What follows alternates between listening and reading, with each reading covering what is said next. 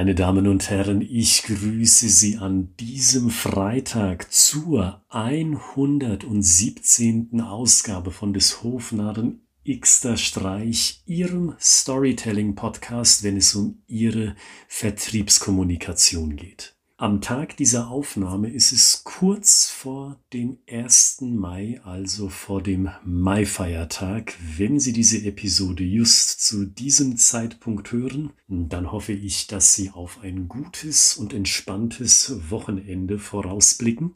Und in jedem Fall freue ich mich, dass wir hier zusammen sind in dieser plauschigen Podcast-Ecke und uns Gedanken machen, praktische Gedanken, nämlich zum Thema Storytelling und wie dieses Thema, wie diese Methode Nutzen bringen kann für Sie, für Ihren Verkauf im B2B-Geschäft.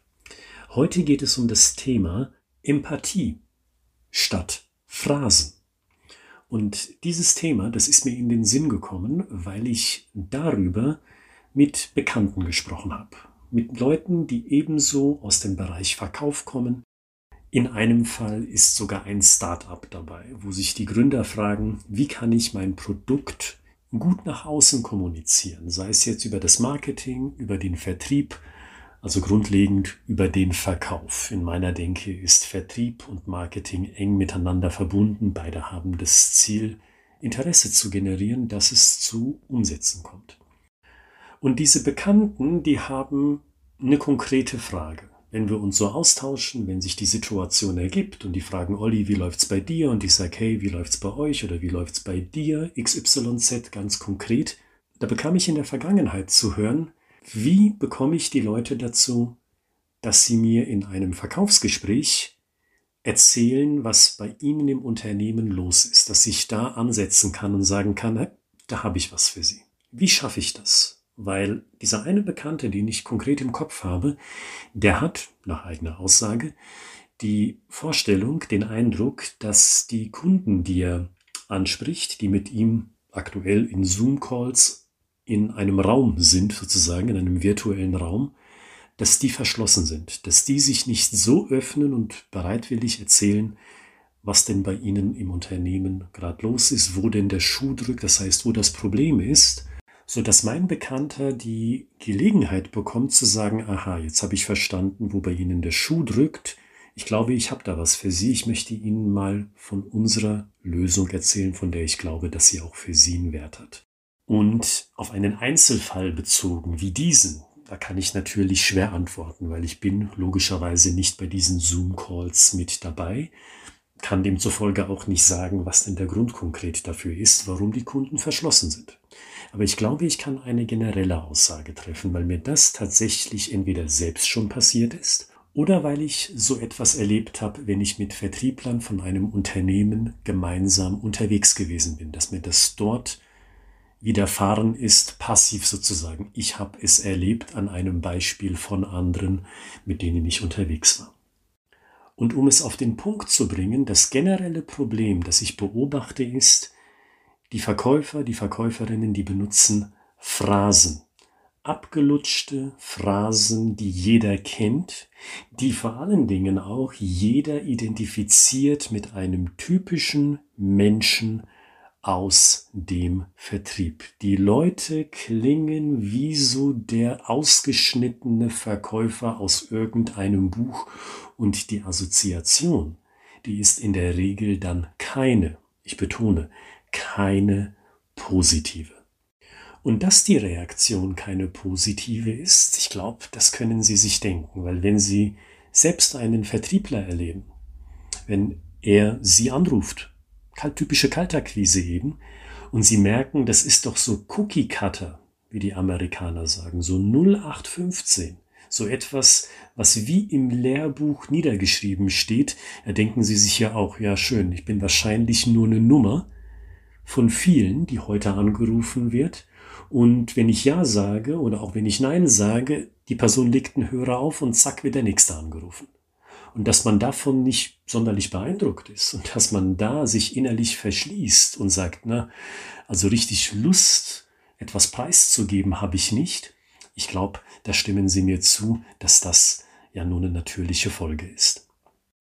Ich betone es also noch einmal, Das generelle Problem sehe ich in den Phrasen, diesen typischen Vertriebler-Phrasen. Ein konkretes Beispiel ist mir just wieder passiert vor einigen Tagen, als ich angerufen wurde, als jemand eine Kalterquise gemacht hat bei mir. Herr Gritzmann, hat die Person gesagt, Herr Gritzmann, ich habe mir Ihr Profil auf Xing angeschaut und weil ich das Profil von Ihnen so interessant fand, habe ich mir Ihre Nummer rausgesucht und rufe Sie jetzt an.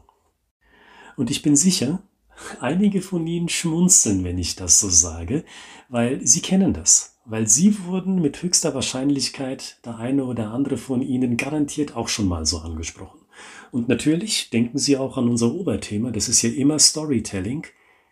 Diese Ansprache führt ja auch zu nichts, was mich als Angerufener dazu ermuntern würde, eine Geschichte zu erzählen oder zumindest die ersten Züge einer Geschichte zu erzählen, wo ich klar mache, wo bei mir potenziell der Schuh drückt.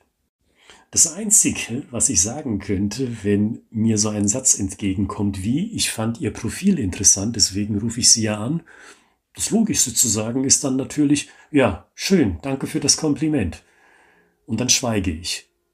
Und schweigen tue ich ganz bewusst, weil ich dann wissen will, wie sich dieser Verkäufer dann weiter im Vertriebsgespräch voranarbeitet, was er nach so einer Einführung dann noch für Karten auf dem Tisch hat, um mich davon zu überzeugen, noch weiter zuzuhören. Und kleiner Spoiler, in der Regel kommt dann nicht mehr viel. Und da, an diesem Punkt, meine ich, wäre es doch besser, nicht mit einer Phrase punkten zu wollen, sondern mit Empathie. Und Empathie sieht für mich, wenn ich Kaltakquise mache, in etwa so aus, dass ich einerseits konkret sage, was ich will. Warum rufe ich an? Und das mache ich ganz bewusst, weil ich empathisch sein will. Derjenige oder diejenige hebt immerhin den Hörer ab möchte offenkundig für die ersten Sekunden zumindest mit mir reden. Und ich will nicht, dass diese Person mit mir Zeit verschwendet, sondern ich sage relativ klar heraus, was ich will, was meine Absicht mit diesem Telefonat ist und ob die Person Zeit hat für eben diese Absicht, die ich verfolge. Und auf das Thema Storytelling angesprochen, was ich dann ebenso versuche rüberzubringen, ist zu sagen, dass ich einfach schauen möchte, ob die Leute, die ich anrufe, diese eine Person im konkreten Einzelfall natürlich, Symptome erkennt von dem, was ich ihnen berichte, in Form einer Story. Ich sage beispielsweise so etwas, wissen Sie, typischerweise sind wir zuständig für Leute, die XYZ. Sie sehen, ich gehe sofort auf die Story-Ebene, auf die Personenebene und auf dieser Personenebene, wie Sie wissen, baut ja dann die Story auf. Und wenn ich so anfange und zuvor die Präambel sozusagen bringe, wissen Sie, ich möchte einfach mal schauen, ob Sie für sich und in Ihrer Abteilung die Symptome erkennen, von denen ich hier beispielhaft rede. Und wenn Sie sagen, wissen Sie, dieser Fall, diese Personen, von denen Sie reden, die haben wir auch bei uns, dann habe ich die Steilvorlage zu sagen, wissen Sie, ich biete Ihnen an, lassen Sie uns doch nochmal telefonieren. Dann ein bisschen ausführlicher und vielleicht haben Sie noch jemanden aus der Personalabteilung dabei oder Ihren Vertriebsleiter beispielsweise, vielleicht auch den oder die Geschäftsführerin. Was halten Sie davon? Das empfinde ich als empathisch. Weil ich bin offen und ehrlich, was ich will. Ich gebe auch sofort ein Beispiel auf Personenebene, so dass sich die Person, die mir zuhört, hineinversetzen kann, ganz simpel, was ich konkret meine. Und dann bin ich genauso ehrlich und frage gleich nach dem Follow-up. Wenn Sie sagen, Sie erkennen da was, macht es nicht für Sie Sinn, das. Und Sie sehen, in diesem gesamten Prozedere benutze ich nicht eine Phrase, keine erlernte Ansammlung an Sätzen, die der Angesprochene schon x-mal von den unterschiedlichsten Vertriebsmenschen gehört hat. Kein Fokus auf Phrasen also. Und genau dasselbe gilt auch für den weiteren Verlauf des Gesprächs. Wie häufig haben Sie schon gehört, sind Sie nicht auch der Meinung, dass? Und genau dasselbe habe ich just auch bei einem anderen Cold Call erlebt, den ich vor zwei, drei Wochen gehört habe. Hat mich jemand angerufen und was kam? Natürlich kam dieser Satz, Herr Gritzmann, sind Sie nicht auch der Meinung, dass es als Geschäftsführer, wie Sie einer sind, schwierig ist, körperlich fit zu bleiben? Und ich musste schmunzeln und ich war auch so ehrlich und habe dem Mann gesagt, wissen Sie, nee, das ist für mich nicht schwierig, weil ich drehe mich gerade um und ich gucke gerade auf mein Home Gym. Mein Equipment für das Krafttraining, das habe ich hier. Ich muss gar nicht ins Fitnessstudio. Ich muss das Haus gar nicht verlassen, um fit zu bleiben. Und hier sehen Sie wieder, wie kurz gegriffen so diese typischen Phrasen sind. Auf der einen Seite gefällt mir schon nicht diese Formulierung, sind Sie nicht auch der Meinung? Weil sobald ich persönlich das höre, denke ich mir sofort, da versucht mich jemand mit geschickten Fragetechniken in eine Ecke zu drängen. Und zwar so lange in eine Ecke zu drängen, bis ich quasi gezwungen bin, Ja zu sagen, Ja zu dem Produkt oder Ja zu der Dienstleistung, weil würde ich Nein sagen, würde ich mich selber widersprechen, bezogen auf das, was ich vor einer Minute gesagt habe. Und das gefällt mir nicht. Das ist Druck verkaufen. Und das kann ich sehr, sehr schlecht vertragen, weil ich denke, solche Leute, die machen es uns anständigen und vernünftigen Vertrieblern sauschwer. Gerade wenn man ein kleines Unternehmen hat, so wie wir hier eins sind, ist es in meinen Augen schwer, so dieses Stereotyp abzuschütteln, ach, da kommt wieder dieser Druckverkäufer, der will doch nur schnell den Abverkauf machen mit Fragen, die suggerieren und Suggestivfragen sind. Und das zweite Problem von so einer Phrase ist, sie hat komplett ins Klo gegriffen. Weil für mich ist das kein Problem. Ich kann trainieren, und zwar mehrfach die Woche, und ich bin trotzdem für ein kleines Unternehmen verantwortlich. Das ist für mich kein Widerspruch. Und natürlich gibt es in dieser Frage noch andere Fettnäpfchen. Vielleicht bin ich ja zutiefst übergewichtig und habe darüber hinaus noch nicht mal das Interesse an Krafttraining oder an anderen Sachen, die meiner Gesundheit förderlich sind. Das weiß die Person ja nicht. Also diese Phrase läuft direkt ins Leere. Und an dieser Stelle verweise ich wieder auf die Empathie aus dem ersten Beispiel. Sagen Sie, erkennen Sie die Symptome, die ich Ihnen kurz beschreibe, auch in Ihrem Alltag, beruflich wie privat. Und wenn ich dann sagen würde, ja, für mich ist es tatsächlich ein Problem, Arbeit, potenziell Familie und Fitness unter einen Hut zu bringen, dann würde ich als Verkäufer fragen, sagen Sie, können Sie mir mal ein Bild in den Kopf malen, wo da genau der Stolperstein ist? Sehen Sie wieder empathisch. Ich höre wirklich zu. Ich bin nicht gedrillt auf Abverkaufen, wenn wir mal dieses Beispiel zur Grundlage nehmen, sondern ich höre tatsächlich zu und ich will verstehen. Erzählen Sie doch mal, wenn Sie mir sagen, ja, da gibt es grundlegend Interesse, weil ich krieg diese Balance nicht hin. Warum bekommen Sie diese Balance denn nicht hin? Können Sie mir da ein kurzes Beispiel zu nennen? Und schon haben Sie wieder Phrasen vermieden und sind stattdessen empathisch gewesen.